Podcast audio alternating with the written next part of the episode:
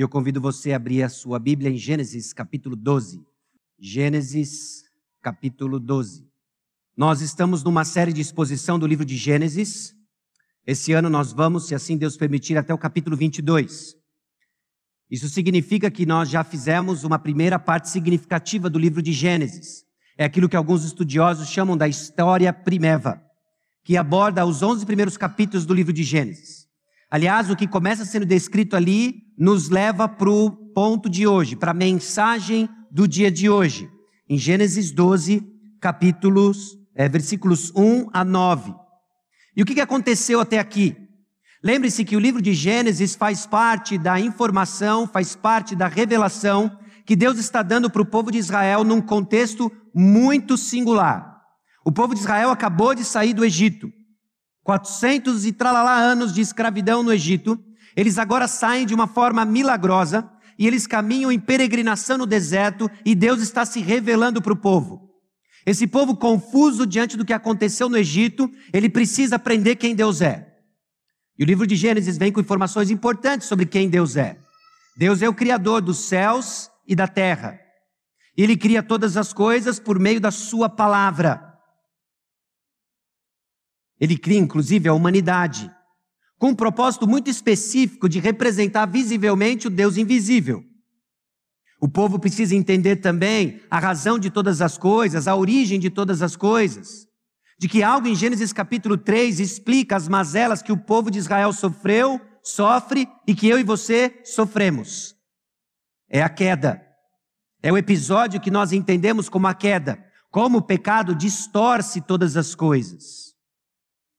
Vimos também Gênesis capítulo 3, versículo 15 em particular, a esperança que nos aguarda de que haveria um descendente da mulher que haveria de esmagar a cabeça da descendência da serpente. Você já sabe pelo trajeto da revelação progressiva de que se trata da pessoa do Senhor Jesus Cristo. E agora nós entramos num momento diferente. Num momento diferente do livro de Gênesis, porque depois de um período um tanto quanto nebuloso, repleto de maldições, o tema bênção aparece de uma forma recorrente e abundante. Em Gênesis capítulo 2, versículos 1 a 9, nós vemos ainda padrão da Escritura que nos ajuda a entender o que, que significa essa peregrinação espiritual pela fé. Aliás, o que, que significa peregrinar com fé? Muito do que nós vamos ver hoje nos ajuda a entender na nossa caminhada rumo à cidade celestial. Nós estamos peregrinando com fé. Você lembra de Lucas capítulo 24, versículo 44? A seguir, Jesus lhes disse: São estas as palavras que eu vos falei, estando ainda convosco. Importava se cumprisse tudo o que de mim está escrito na lei de Moisés, nos profetas e nos salmos. O contexto aqui é justamente depois da ressurreição de Jesus Cristo, em que ele reúne os seus discípulos e ele passa a dar instruções acerca da própria lei, a saber, o Antigo Testamento. O Novo Testamento está acontecendo. Aquilo que você conhecemos por Novo Testamento está acontecendo, está sendo escrito. E agora Jesus olha para trás, para o Antigo Testamento, e diz: O Antigo Testamento testemunha acerca de mim. Ou seja, eu e você, crente em Cristo, no Senhor Jesus Cristo, ano 2021, temos que olhar para o Antigo Testamento e saber que ele está testemunhando acerca de uma pessoa, o Senhor Jesus Cristo. Existem formas erradas de fazer isso, existem formas responsáveis de fazer isso. Recentemente, aqui na igreja, nós passamos por uma série na Escola Bíblica Dominical de interpretação bíblica. O Gustavo fez uma série de vários domingos, nos ajudando a entender como que nós olhamos para a Escritura e fazemos interpretações responsáveis. Então, deixa eu encorajar você aqui, membro da Igreja Batista Maranata, você precisa assistir essas aulas. Não dá tempo da gente entrar nos detalhes e saber como é que a gente olha para Gênesis capítulo 12, versículos 1 a 9 e aponta para o Senhor Jesus Cristo. Então eu estou assumindo que durante o meu estudo, durante a semana, durante os dias que antecederam, nós vamos assumir que sim, está falando do Senhor Jesus Cristo, existem ligações óbvias e o Espírito Santo nos ajuda a conhecer mais do Senhor. Onde? Em Gênesis 12, versículos 1 a 9. O Senhor Jesus Cristo nos aponta para isso. E não só Lucas capítulo 24, como também João capítulo 5, 1 Coríntios capítulo 10, são inúmeras referências que nos ajudam a entender o conteúdo do Antigo Testamento, apontando para o Senhor Jesus Cristo. E em particular, Hebreus capítulo 11, conhecido por nós como a Galeria da Fé, Galeria da Fé, traz para nós informações sobre Abraão. Hoje ele é introduzido como Abrão. Se você é familiarizado com a história, sabe que ele vai passar por um processo de mudança de nome. E Abraão é conhecido como o pai da fé. Um homem que se tornou um modelo, um paradigma do que é uma vida de caminhada com o Senhor, uma vida de fé. Em Hebreus capítulo 11, nós temos a fé definida, descrita. E diz assim nos versículos 1 e 2: Ora, a fé é a certeza de coisas que se esperam, a convicção de fatos que se não veem. Pois pela fé os antigos obtiveram bom testemunho. Irmãos, o texto bíblico descreve para nós fé, fé cristã, fé legítima, bem diferente de otimismo, bem diferente de uma confissão positiva. A palavra de Deus nos chama a uma vida de fé e ela também nos informa o que é uma fé legítima, autêntica. E nós vamos ver o início de uma jornada de fé. O início da jornada de fé e a maturidade de um homem que se tornou um paradigma, um modelo de fé, Abraão. Mais adiante, ainda no mesmo capítulo de Hebreus, no versículo 6, o autor diz o seguinte: de fato, sem fé é impossível agradar a Deus. Agradar a Deus, meus irmãos, não é um esforço da carne, buscando o favor divino. Agradar a Deus é um ato de fé. É impossível agradar a Deus sem fé, porquanto é necessário que aquele que se aproxima de Deus creia que Ele existe e que se torna galardoador dos que o buscam. E então, nos versículos 8 a 10, o autor de Hebreus introduz para nós o nosso personagem de Gênesis 12, Abraão. E o texto diz o seguinte sobre Abraão: é quase como se eu estivesse dando para você um trailer sobre o final da história, tá bom? Pela fé, Abraão, quando chamado, obedeceu, a fim de ir para um lugar que devia receber por herança, e partiu sem saber aonde ia. Pela fé, peregrinou na terra da promessa como em terra alheia habitando em tendas com Isaac e Jacó, herdeiros com ele da mesma promessa, porquanto aguardava a cidade que tem fundamentos, da qual Deus é o arquiteto e edificador. Os versículos 11 a 12 trazem informações sobre a fé de Sara. Nós vamos falar sobre Sara também. E aí no versículo 13 e 14 diz o seguinte: Todos estes morreram na fé, esses patriarcas, esses homens da galeria da fé, sem ter obtido as promessas vendo-as, porém, de longe, saudando-as e confessando que eram estrangeiros e peregrinos sobre a terra. Porque os que falam desse modo manifestam estar procurando uma pátria. E se na verdade se lembrassem daquela de onde saíram, teriam oportunidade de voltar. Mas agora aspiram a uma pátria superior, isto é, celestial. Por isso Deus não se envergonha deles, de ser chamado seu Deus, porquanto lhes preparou uma cidade. O autor de Hebreus resume alguns pontos importantes da história de Abraão, nos ajudando a entender a nossa própria peregrinação espiritual. Não rumo à terra prometida, na terra aqui, Canaã, mas rumo a uma pátria celestial. Por isso, eu quero provocar você a pensar a história de Abraão, apresentando um padrão de fé, de peregrinação espiritual em direção à cidade celestial. E as experiências que Abraão tem, e as experiências que Abraão tem enquanto o Senhor molda e forja a sua fé, são experiências importantes que nos ajudam a entender o que acontece ao nosso redor. Porque você, crente em Cristo, chamado pelo Senhor, rumo à cidade celestial, tem a sua fé sendo forjada e moldada. Às vezes nós pensamos fé como algo estático, mas fé pode ser atrofiada, pode ser desenvolvida, é fortalecida, enfraquecida. Passamos por momentos, o vale da sombra da morte. Tudo isso abafa, ofusca o nosso relacionamento com o Senhor. Deixamos de experimentar a presença de Deus, voltamos a experimentar a presença de Deus. O que está acontecendo? Gênesis capítulo 12 em diante nos ajuda a entender muito do que acontece em nossa peregrinação espiritual. Agora, onde Gênesis 12 se encaixa no próprio livro de Gênesis? É uma história que enfatiza bênçãos em contraste com as maldições. Foram inúmeras as maldições que aconteceram de Gênesis 1 a 11. Nós vimos que Deus criou todas as coisas e chamou todas as coisas de boa, muito boa. São muito boas. Mas então o pecado distorceu essas coisas. Nós vimos como a impiedade tomou conta do globo terrestre, ao ponto de Deus enviar juízo divino, divino e eliminar todo ser humano, todo ser vivente, exceto Noé, sua família, aqueles que estavam com ele dentro da arca, os animais que estavam com ele dentro da arca. Deus colocou restrição para o mal. Nós fomos aprendendo mais e mais o que é a humanidade sem restrição. E vimos como Deus coloca freios para que a vida na terra possa ser possível. E nesse palco chamado criação aconteça a atividade de redenção. Deus, na sua graça, está refreando o mal para que nós sejamos salvos. Então Cristo veio, ele preserva a descendência da mulher, e da descendência da mulher vem um homem, o um homem Deus, Jesus Cristo, que viveu uma vida que eu e você não conseguimos viver, morreu a morte que eu e você deveríamos morrer, e nós temos esperança. E agora nós vemos a partir de Gênesis capítulo 12, bênção, bênção, bênção. Nós vemos que essas promessas de bênção dos patriarcas são, portanto, uma reafirmação da intenção original de Deus para o homem. Não tem plano B, meus irmãos. Deus mantém o curso da história em abençoar o homem num relacionamento profundo com ele e assim ele é glorificado. A entrada do pecado distorce o plano, mas a entrada do pecado amplifica a manifestação da graça de Deus. O caráter de Deus vai ser visto na sua santidade, na sua justiça, na sua graça, na sua misericórdia. No pano de fundo de uma humanidade caída, carente de redenção.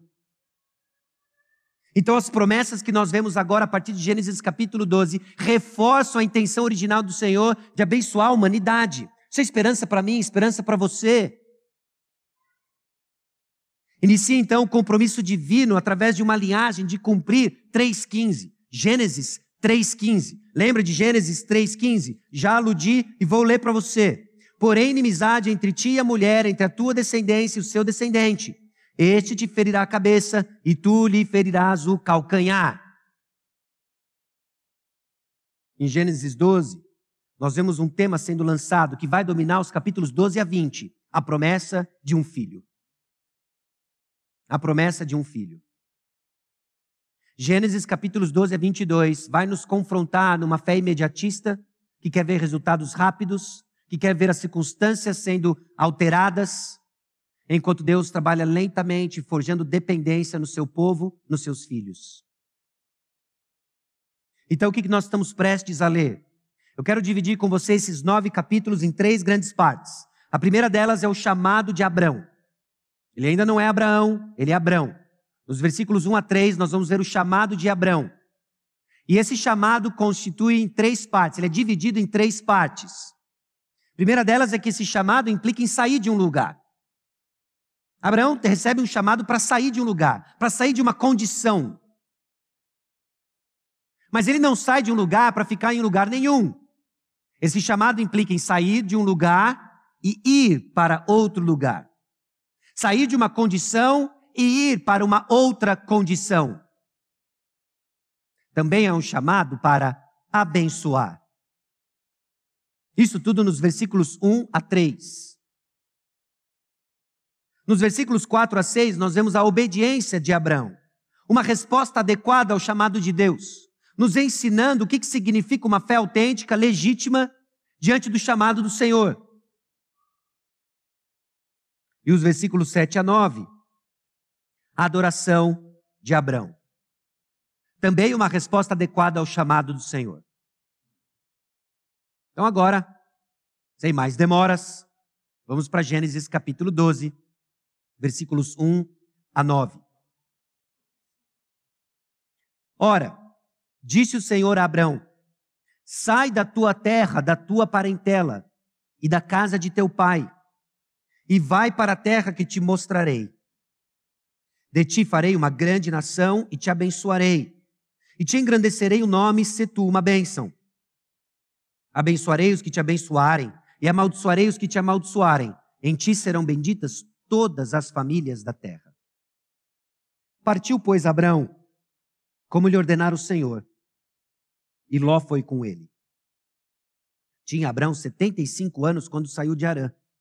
Levou Abraão consigo a Sarai, sua mulher, e a Ló, filho de seu irmão, e todos os bens que haviam adquirido, e as pessoas que lhes acresceram em Arã. Partiram para a terra de Canaã e lá chegaram.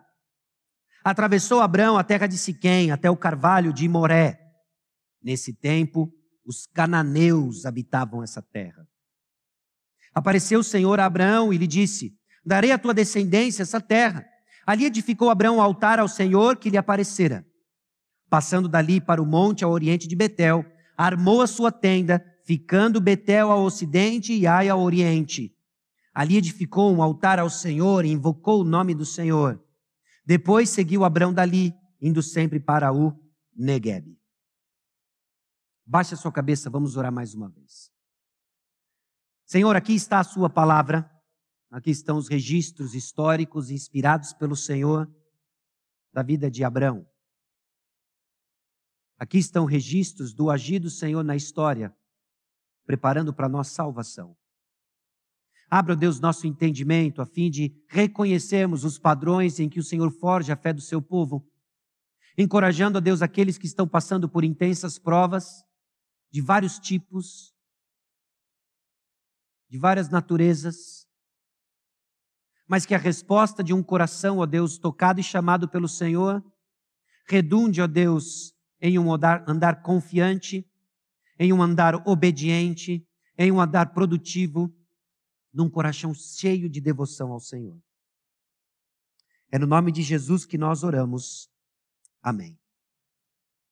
Irmãos, uma vida de fé começa com uma resposta obediente ao chamado de Deus, marcada por adoração em um mundo hostil. Uma vida de fé começa com uma resposta obediente ao chamado de Deus, marcada por adoração em meio ao mundo hostil. Quando nós olhamos os movimentos presentes na vida de Abraão, no texto de Gênesis 12, 1 a 9, nós encontramos um paralelo do que o Senhor faz na vida dos seus filhos até hoje.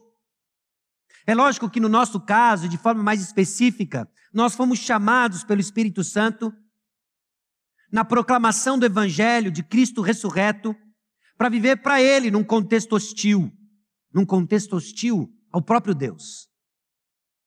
Meus irmãos, esse foi o chamado para Abraão e, em muitos aspectos, o nosso chamado rumo à cidade celestial. E nós vamos ver três aspectos dessa fé sendo forjada pelo próprio Deus ao longo de uma caminhada da sua peregrinação, tanto de Abraão e fazendo paralelos para nós.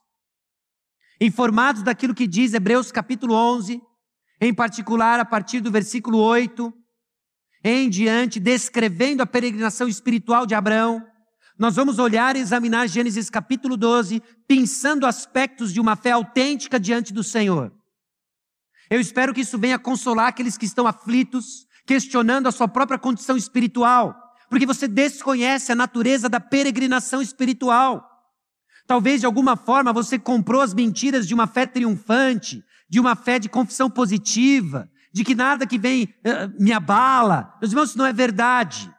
Fé autêntica, ela é abalada, mas ela é forjada em obediência e em resposta à palavra de Deus. Eu espero que isso venha confrontar aqueles que estão confortados nas, nas obras da sua própria carne, das suas tradições, e entender de que Deus lhe chama de um lugar para ir para outro lugar. Meus irmãos, a fé autêntica, legítima, ela começa pelo ouvir. E aqui eu empresto, obviamente, uma citação posterior lá de Romanos capítulo 10, versículo 17. E assim a fé vem pela pregação e a pregação pela palavra de Cristo. Um padrão estabelecido desde o início. E nós temos visto o padrão divino com relação à palavra de Deus proclamada. Volta comigo em Gênesis capítulo 12, versículo 1, a primeira sentença. Ora, disse o Senhor a Abrão. Disse o Senhor a Abrão. Não é a primeira vez que nós vemos no livro de Gênesis uma ênfase na atividade divina de falar, de dizer. Em Gênesis capítulo 1, versículo 3, disse Deus: haja luz e houve luz.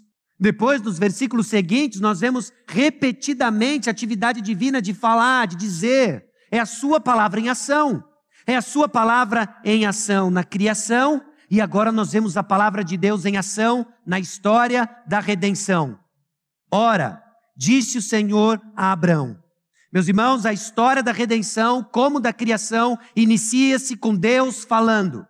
Você percebe porque é importante enfatizarmos a pregação, a proclamação da palavra de Deus. Porque é a palavra de Deus que deu início à criação, é a palavra de Deus que deu início à redenção, é a palavra de Deus que continua salvando pessoas. Foi a palavra de Deus que me alcançou, foi a palavra de Deus que lhe alcançou, meu irmão em Cristo, e a palavra de Deus que vai alcançar você que está aqui tentando entender por que você veio hoje. É a palavra de Deus que alcança. É a palavra de Deus proclamada, e nós já vimos, o povo de Deus não é o povo da visão, o povo de Deus é o povo da audição. Escute a palavra de Deus. É a palavra de Deus que forja em nós maturidade, é a palavra de Deus que abre o entendimento dos que estão mortos em seus pecados e passam a ter vida. É a palavra de Deus. Tem algo acontecendo aqui hoje à noite? É a proclamação da palavra de Deus. Bom, esse chamado que começa com a palavra de Deus, ele inclui sair. Ele inclui sair. Sai da tua terra, da tua parentela e da casa de teu pai. O chamado envolvia sair da onde Abraão estava. O chamado envolvia deixar sua família. O chamado envolvia sair da casa do seu pai. E às vezes nós olhamos para um texto como esse, não só cansados ou familiarizados com tantas vezes que nós já ouvimos e lemos Gênesis 12, ou ainda saturados de uma visão moderna de relacionamentos familiares, e deixamos de dar importância do que o Senhor está dizendo aqui para Abraão. Deixamos de perceber a profundidade do chamado de Deus a Abraão. É sai da tua terra, da tua parentela, da casa de teu pai. Em outras palavras, é Abraão, eu vou mudar sua identidade. Tudo que era familiar para você, tudo que era conhecido para você, vai mudar. O Senhor está chamando Abraão para um novo caminho, para uma nova vida. Leia comigo como que esse autor coloca a profundidade do chamado de Abraão e o que está em jogo aqui. O chamado era para abandonar todos os vínculos naturais, abrir mão de todos os costumes e tradições sociais, abandonar a terra, o clã e a família. Exatamente as áreas de vínculo mais forte, consideradas no mundo antigo como aquelas que davam a máxima segurança pessoal. Ao, se, ao ouvirmos o chamado do Senhor, o Senhor está nos chamando a abandonar tudo aquilo que antes para você fazia sentido e lhe dava segurança. Nós passamos a pensar radicalmente diferente de como nós pensávamos. Para alguns, isso significa abandonar tradições. Aquilo que antes para você fazia sentido, aquilo que antes você recebeu da sua avó, que passou dos seus pais, seus pais passaram para você, e que você sempre creu, sempre entendeu, agora sofre uma ruptura, sua identidade entra em crise. Para alguns, significa abandonar um hábito de pecado, um padrão de pecado que por vezes acabou definindo sua identidade. Você agora não é mais conhecido por algo que você pratica, você é conhecido agora por uma resposta positiva do chamado do Senhor, ao chamado do Senhor. Às vezes a gente tem a impressão de que Abraão estava num culto doméstico ou ele estava se reunindo em algum tipo de uh, tenda onde eles faziam uma programação evangelística e lá o Senhor moveu o coração dele durante o louvor.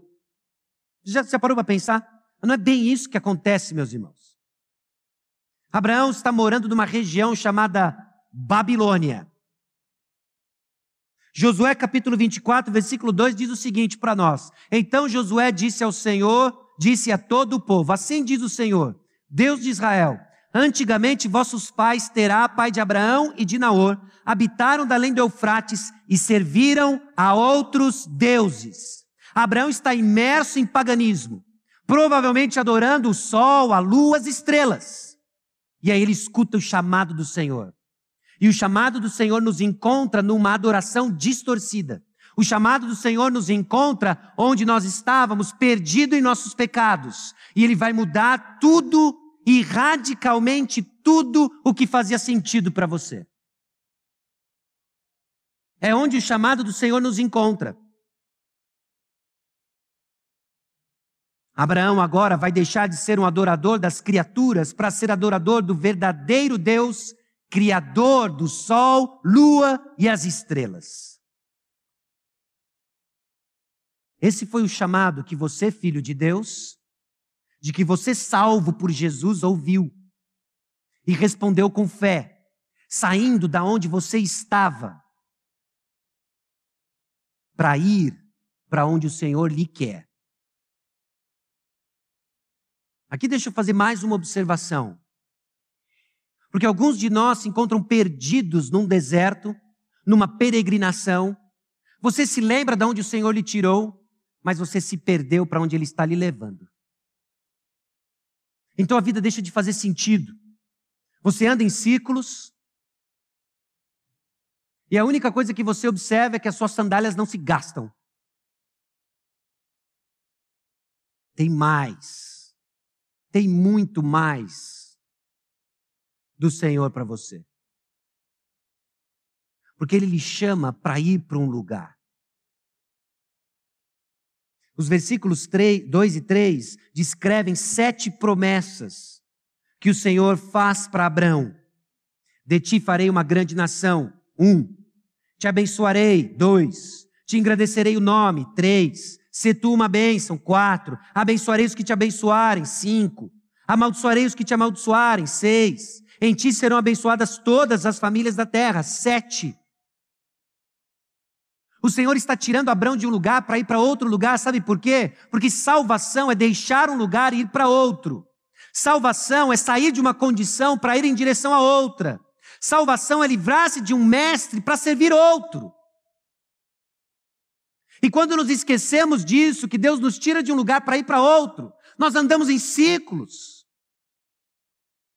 Nós vivemos em nossos próprios esforços, nos esquecendo de que Deus nos livrou de nossas tradições, de nossas paixões, de nossos pecados, para nos levar para viver diferente. Esse chamado então incluía sair de um lugar, ir para um lugar e para abençoar. E essa bênção não tem a ver com curtir uma boa vida aqui na terra. Nós temos a tendência de ligar bênção justamente com condições agradáveis. Sem sombra de dúvidas, em muitos lugares, inclusive na Escritura, obviamente, bênção é ligado também com circunstâncias agradáveis, mas nunca desligado da missão. Nunca desligado do propósito pelo qual Deus nos abençoa. Deus vai abençoar Abraão, Deus vai fazer o seu nome conhecido, não para que Abraão seja glorificado, mas para que Deus seja glorificado. Meus irmãos, abençoar não era bênção pela bênção, mas ligado a um propósito. Números capítulo 6, versículos 24 a 27, preste atenção no texto que descreve uma bênção conhecida e familiarizada pelos irmãos. O Senhor te abençoe e te guarde. O Senhor faça resplandecer o rosto sobre ti e tenha misericórdia de ti. O Senhor sobre ti levante o rosto e te dê paz. Amém?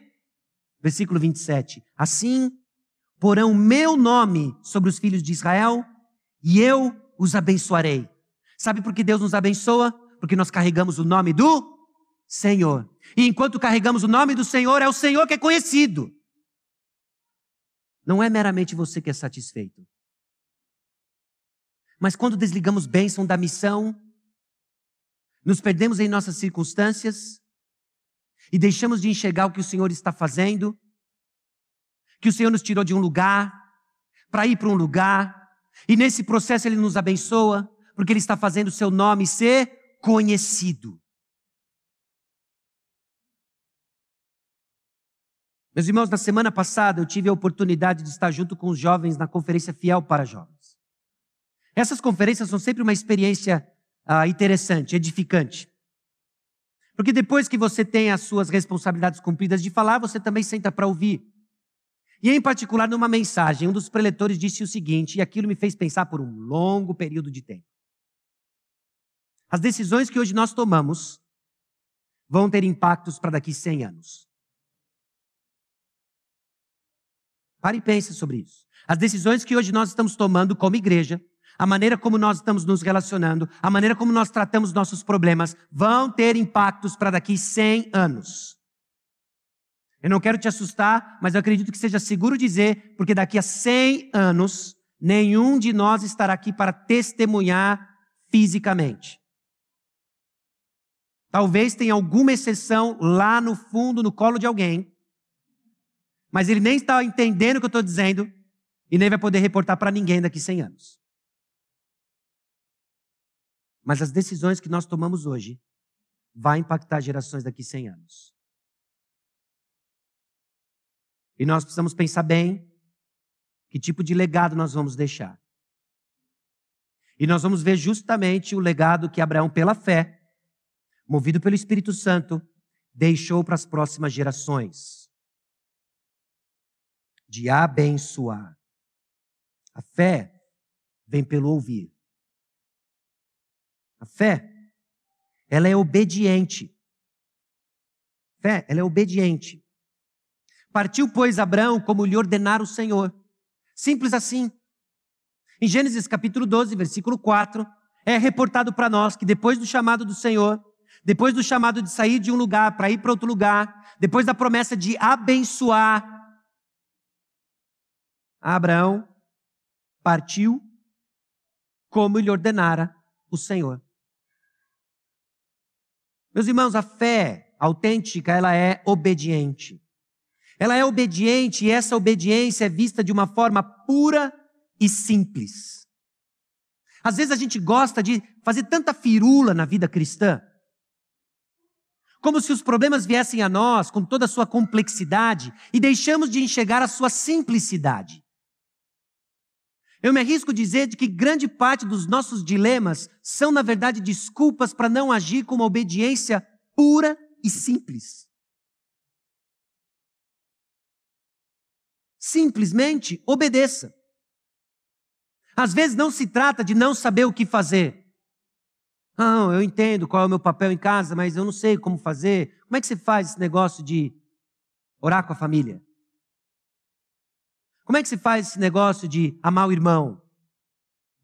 Como é que se faz esse negócio de complete a frase? Grande parte dos dilemas que nós passamos não tem nada a ver com não saber o que fazer. É resistência de uma obediência pura e simples. O mandato do Senhor para Abraão era: sai da tua terra. Como assim, Senhor? Eu devo ir para que trajeto? Eu devo ir à noite, no final da tarde?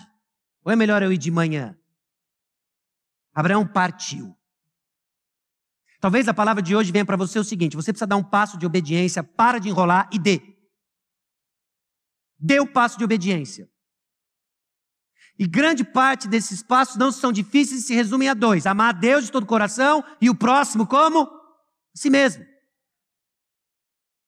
E a gente fica enrolando e fica andando num deserto e esquece que o Senhor nos tirou de um lugar para ir para outro. E não é essa lenga-lenga.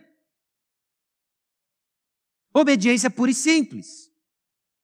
E vamos ser franco, às vezes, não é que nós não sabemos o que fazer, que nós gostaríamos que fosse diferente. É, eu gostaria que as circunstâncias fossem outras. Às vezes é porque nós não gostaríamos que custasse tanto abrir mão daquilo que eu quero, daquilo que eu tenho prazer, do meu conforto, do meu tempo, das minhas finanças. Às vezes, verdade bem clara, é que nós gostaríamos de ficar abraçado com o pecado seja ele qual for. O prazer que o pecado dá, a amargura que nós gostamos de cozinhar, ficamos abraçados e não ouvimos o Senhor nos chamando para uma obediência pura e simples. Agora é interessante como a fé de Abraão ela vai ser forjada ao longo desses, desses capítulos 12 até o capítulo 22. Mostra para nós de que, embora a obediência, essa fé, ela é pura e simples, ela também é contínua e progressiva. Olha o versículo 4 mais uma vez. Partiu, pois, Abraão, como lhe ordenara o Senhor, e Ló foi com ele. Nós não temos informações de tudo que está por trás da decisão de Ló acompanhar Abraão. Alguns, inclusive, se arriscam dizer de que aqui Abraão não não está numa obediência total. Mas o texto acabou de dizer Partiu, pois, Abraão como lhe ordenara o Senhor. E Ló foi com ele. Só que Ló faz parte desse grupo chamado parentela, que Abraão deveria deixar. Deveria deixar a casa de teu pai, deveria deixar e partir sozinho. E aqui tem um ponto importante de que obediência pura e simples às vezes acontece ao longo do tempo. Um capítulo depois, nós temos um conflito épico dos servos de Ló com os servos de Abraão e uma cisão dos dois. Adiantando um pouco para você essa história, vai lá para Gênesis capítulo 13, versículo 14. Isso é logo depois em que eles se separam. Disse o Senhor a Abraão depois que Ló se separou dele: Ergue os olhos e olha desde onde estás para o norte, para o sul, para o oriente e para o ocidente.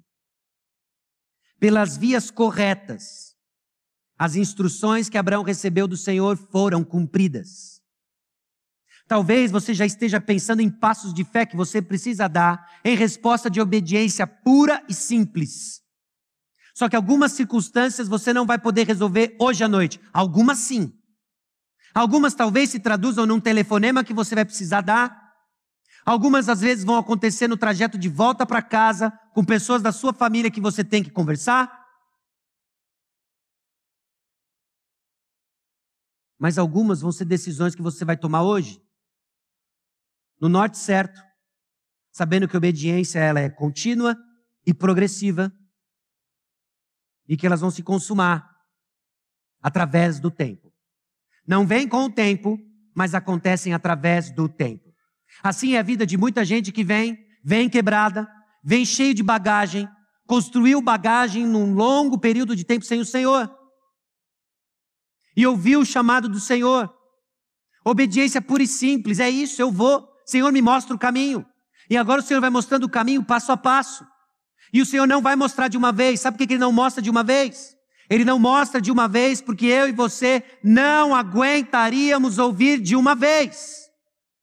É muita coisa para mudar. Mas Deus é gracioso.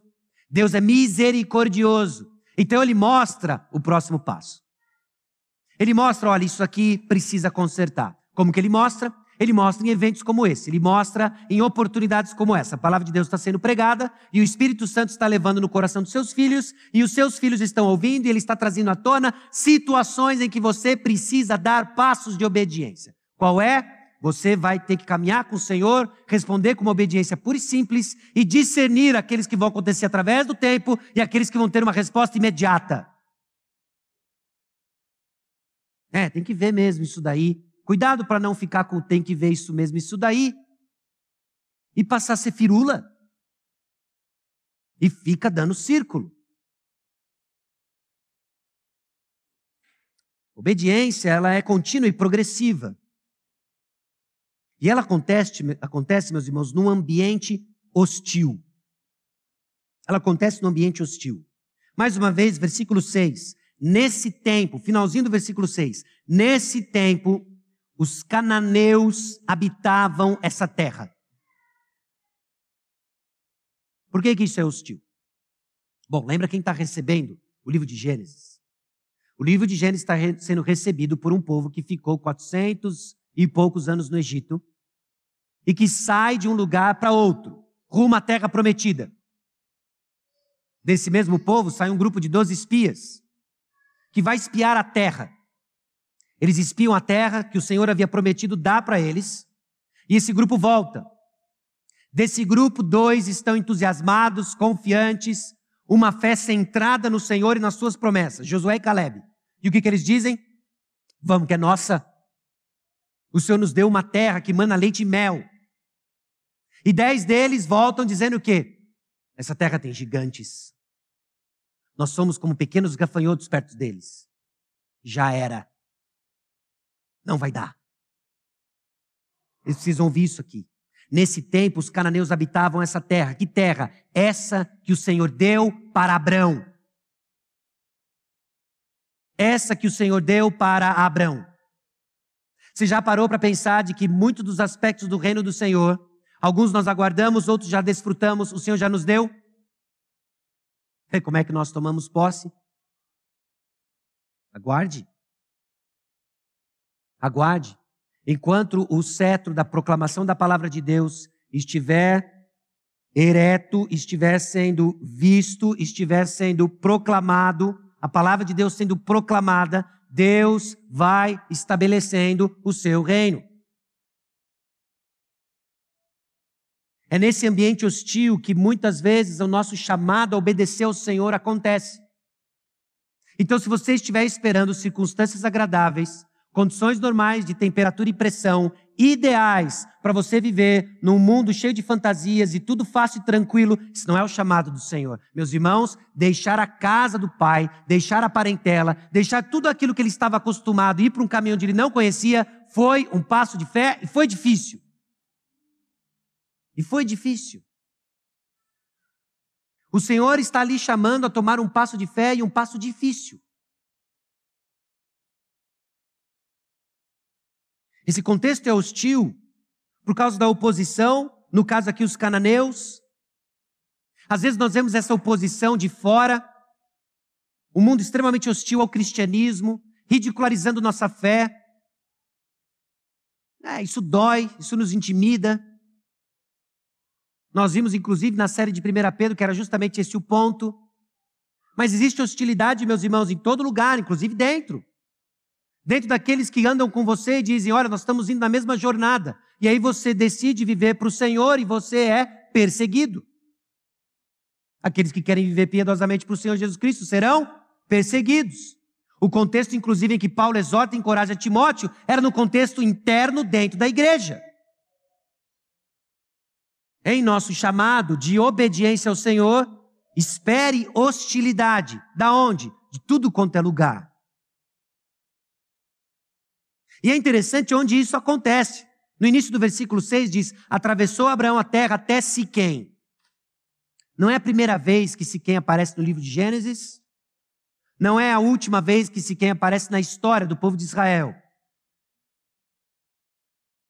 Siquém é o lugar em Deuteronômio, capítulo 11, versículos 29 e 30, que fica entre o monte Gerizim e o monte Ebal. Preste atenção que ali acontece. Deuteronômio 11, 29 e 30. Quando, porém, o Senhor teu Deus te introduzir na terra a que vais para possuí-la, então pronunciarás a bênção sobre o monte Gerizim e a maldição sobre o monte Ebal. Porventura, não estão eles além do Jordão, na direção do pôr do sol, na terra dos cananeus, que habitam na Arabá, de fronte de Gilgal, junto aos carvalhais de Moré? Siquém, constantemente na história do povo de Israel, é um lugar de decisão. Ou você vai com o Senhor, ou você vai contra o Senhor. Meus irmãos, uma fé obediente é forjada num ambiente hostil e num ambiente de decisão. Seja lá o que o Senhor está trazendo à sua mente agora, no seu coração, tem uma decisão para tomar. Ou você está do lado do Senhor, ou você está na oposição do Senhor é um lugar de decisão, não tem neutralidade. E muitas vezes é nesse lenga-lenga que nós deixamos de ser parte de uma comunhão para fazer parte de uma oposição.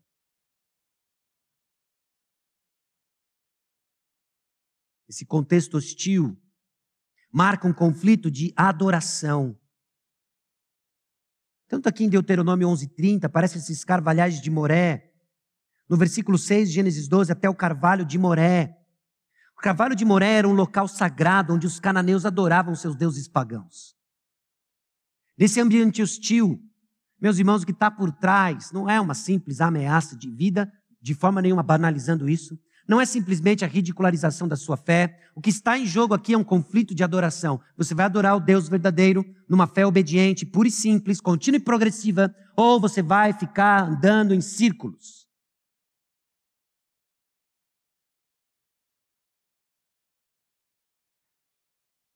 É um contexto difícil. E nós já sabemos disso. Sabemos que somos de Deus e que o mundo inteiro jaz no maligno. Não se surpreenda quando a sua fé for forjada num contexto de hostilidade, porque é lá que pérolas são produzidas. A hostilidade virá. Talvez você esteja no meio. Não sai correndo, como é que você vai evitar isso? Não sai correndo abraçando hostilidade. Não é nem sequer esse tipo de atitude que a gente fica pensando entre um ou outro. Hostilidade vem. Vem porque ela é administrada nas mãos do nosso Senhor que nos ama e está forjando em nós uma fé madura e obediente. A pergunta que fica é: como você vai responder a essas circunstâncias hostis?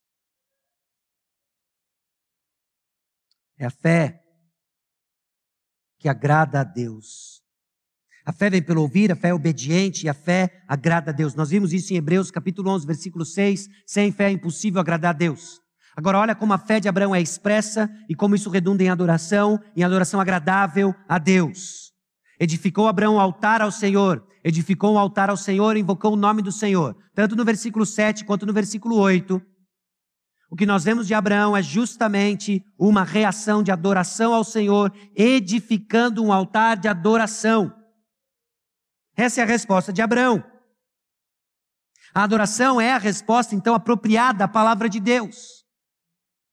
Agora, se você reduz a adoração aos louvores, a cantar louvores, a música, não é à toa que você anda em círculos. Então hoje você, no contexto onde você está, é chamado a sair dessa condição onde você se encontra, a ir para um lugar onde o Senhor quer, para que você seja uma bênção por onde caminhar, uma bênção que está ligada à missão que o Senhor lhe deu. A missão de carregar o nome do Senhor. Nós nos identificamos como cristãos. E como cristãos, verdadeiros adoradores, nós expressamos nossa adoração numa fé obediente. Então o que, que isso significa? Você é um adorador do Senhor como marido. Como marido, quando você expressa o seu amor à sua esposa, você está adorando o Senhor. Essa vida de adoração vai deixando esse legado. Você esposa idem, você pai idem, você filho também. Você irmão em Cristo também. Conflitos surgem. A maneira como nós resolvemos expressa quem de fato nós adoramos. Se você adora qualquer outra coisa que não o Senhor, você faz qualquer outra coisa que não a vontade do Senhor. Se você adora o Senhor, você expressa isso na forma como o Senhor pediu para a gente fazer. E é justamente isso que Abraão faz. Ora, disse o Senhor Abraão: sai da tua terra, da tua parentela e da casa do teu pai, e vai para onde eu vou te mostrar. Ele obedeceu, versículo 4. Enquanto o Senhor vai afirmando e confirmando a fé de Abraão, a resposta de Abraão é de adoração. Aqui nós nos reunimos. Todo domingo nós nos reunimos. Temos aprendido, inclusive na pandemia, de que isso é especial, de nós não devemos uh, simplesmente minimizar a importância disso, mas a adoração não se limita ao nosso encontro. Transcende. Você é o sacrifício vivo. Você é o sacrifício vivo, santo e agradável. A maneira então como nós respondemos ao ambiente hostil que estamos importa e diz muito sobre quem você adora. Confesse o que você quiser, mas a forma como você reage aos problemas diz quem você adora, mais do que o que você fala. E o Senhor está nos chamando a uma adoração exclusiva ao nome dele. E o legado que Abraão deixa foi a sua adoração demarcando o território do Senhor.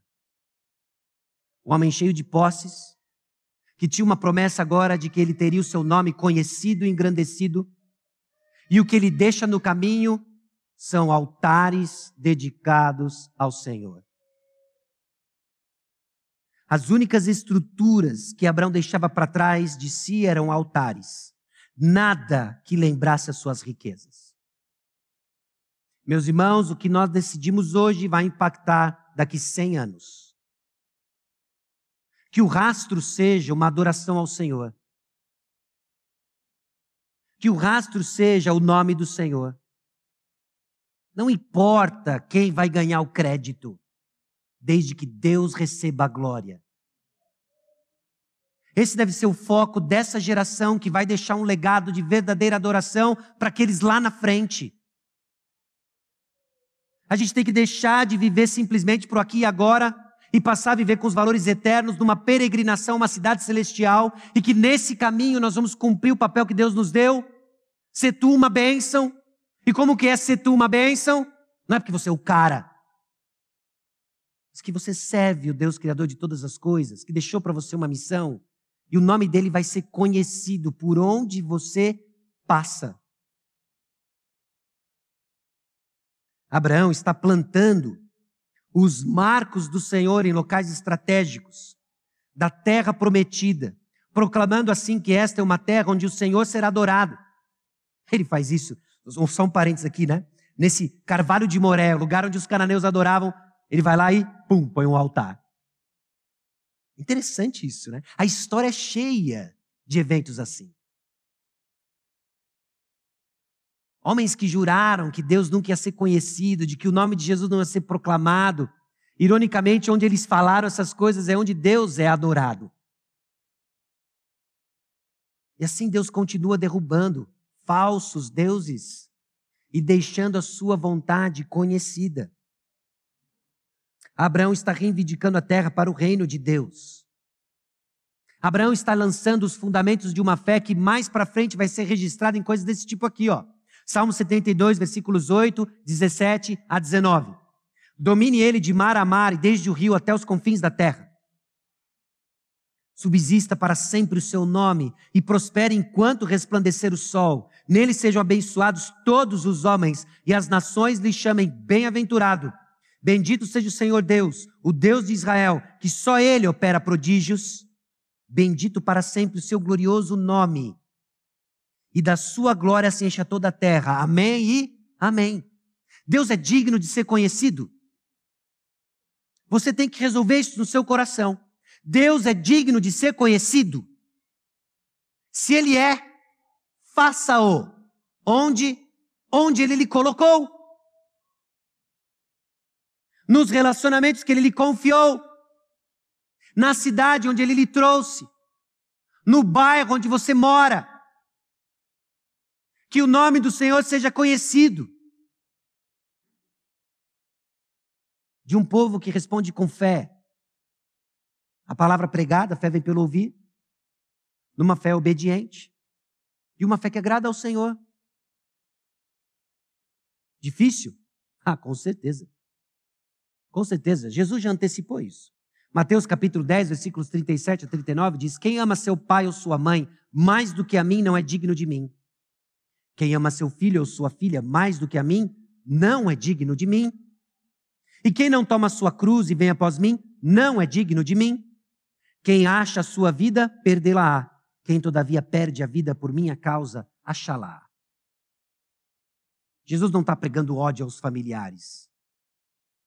Jesus está dizendo que lealdade a Ele é absoluta. Acima da tua terra, da tua parentela e da casa de teu pai. Acima das identidades que marcavam nossa história e que agora foram interrompidas porque Jesus é o Senhor da nossa história.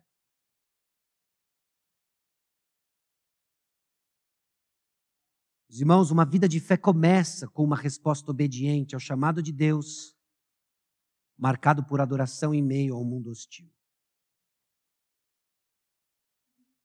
Eu quero chamar você a considerar algumas das verdades que nós vimos hoje à noite.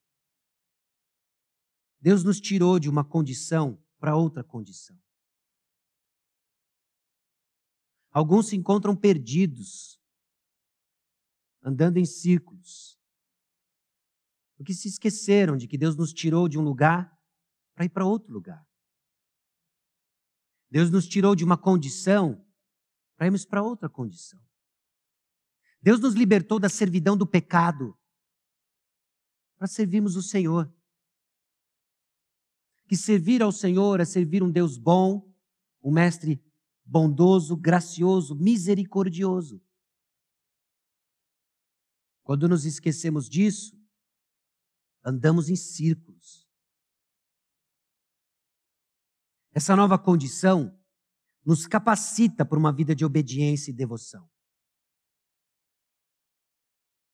Meus irmãos, eu espero que fique claro, inclusive olhando para o exemplo de Abraão, de que todas as vezes em que nós lembramos de Abraão como um exemplo, ou se você quiser assim colocar um herói de fé, é por aquilo que Deus fez na vida de Abraão. Louvado seja o Senhor por isso. Porque é o Senhor quem capacita. Se tem algo bom que você tem feito, graças a Deus, evidência pura da graça de Deus, que Ele libertou de uma condição caminhando para outra, que é assim que Ele opera. E aí sim, glória a Deus. E a verdadeira adoração está ligada à missão de Deus no mundo hostil. Meus irmãos, o chamado do Senhor para mim, para você, nos encontrou, sabe quando? Quando nós estávamos mortos nos nossos pecados. Aqueles pecados que marcavam o curso da nossa vida. Seguindo o curso deste mundo. Segundo o diabo, o príncipe da potestade do ar. Segundo o espírito que atua nos filhos da desobediência. Todos nós andávamos assim seguindo as inclinações da nossa carne, respondendo ao mundo hostil como nós queríamos e somando hostilidade, fazendo a vontade da carne, dos pensamentos e a nossa natureza que nós éramos filhos da ira. Mas Deus, sendo rico em misericórdia por causa do grande amor com que nos amou, única explicação, não tinha mérito algum em nós, nos chamou, nos tirou de um lugar, está nos levando para outro lugar nos deu vida juntamente com Cristo, pela graça sois salvos. E juntamente com Ele nos ressuscitou e nos fez assentar nos lugares celestiais em Cristo Jesus. Para mostrar nos séculos vindouros a suprema riqueza da Sua graça, em bondade para conosco em Cristo Jesus. Porque pela graça sois salvos mediante a fé. Isso não vem de vós, é dom de Deus, não de obras para que ninguém se glorie. Pois somos feitura dele criados em Cristo Jesus para boas obras, as quais Deus de antemão preparou para que andássemos nelas. Ele nos tirou de um lugar para irmos para outro lugar. Nesse lugar nós desfrutamos da bênção, bênção prometida para Abraão, a sua descendência. Parcialmente nós nos apropriamos dessas bênçãos em Cristo Jesus. E carregando o nome de Cristo Jesus, nós abençoamos. Só que essa bênção é ligada à missão que Jesus nos deu. O que o Senhor tem dito para você hoje à noite? Qual é o seu próximo passo? Pare de enrolar. Obediência pura e simples, contínua e progressiva, num contexto de muita dificuldade, onde Deus nos levou mais uma vez para Siquém um ponto de decisão. Você vai adorar o Deus verdadeiro ou você vai seguir as suas paixões que têm governado seu coração. Baixe sua cabeça, vamos orar. E assim nós vamos encerrar esse tempo e celebrar a ceia do Senhor, que proclama para nós esperança, para tudo aquilo que nós ouvimos. É Deus quem garante. Vamos orar. Senhor nosso Deus e Pai, aqui chegamos diante do Senhor, diante da tua palavra, diante do teu chamado. O chamado de Abraão, ó Deus, conta para nós a história de salvação, de redenção em Cristo Jesus. Nos mostra um padrão em que o Senhor usa para forjar a fé dos teus filhos até hoje. Muitas vezes nos vemos perdidos, Senhor, diante de tanta hostilidade, nos vemos confusos em nossa adoração. Esquecemos da tua voz que nos tirou da onde estávamos para nos levar para um lugar diferente. Um lugar de bênção. Bênção, Deus, ligado à missão que o Senhor nos deu de carregar o teu nome até os confins da terra. O Senhor nos colocou de forma criativa em lugares diferentes com um único propósito: de deixarmos um legado de adoração verdadeira. Que nossos nomes, ó Deus, sejam esquecidos, mas que o Senhor receba toda a glória. Mova-nos, Senhor, em passos firmes de obediência, contínua, progressiva, pura, simples, ainda que o contexto seja de muita dificuldade. É no nome precioso de Jesus que nós oramos. Amém.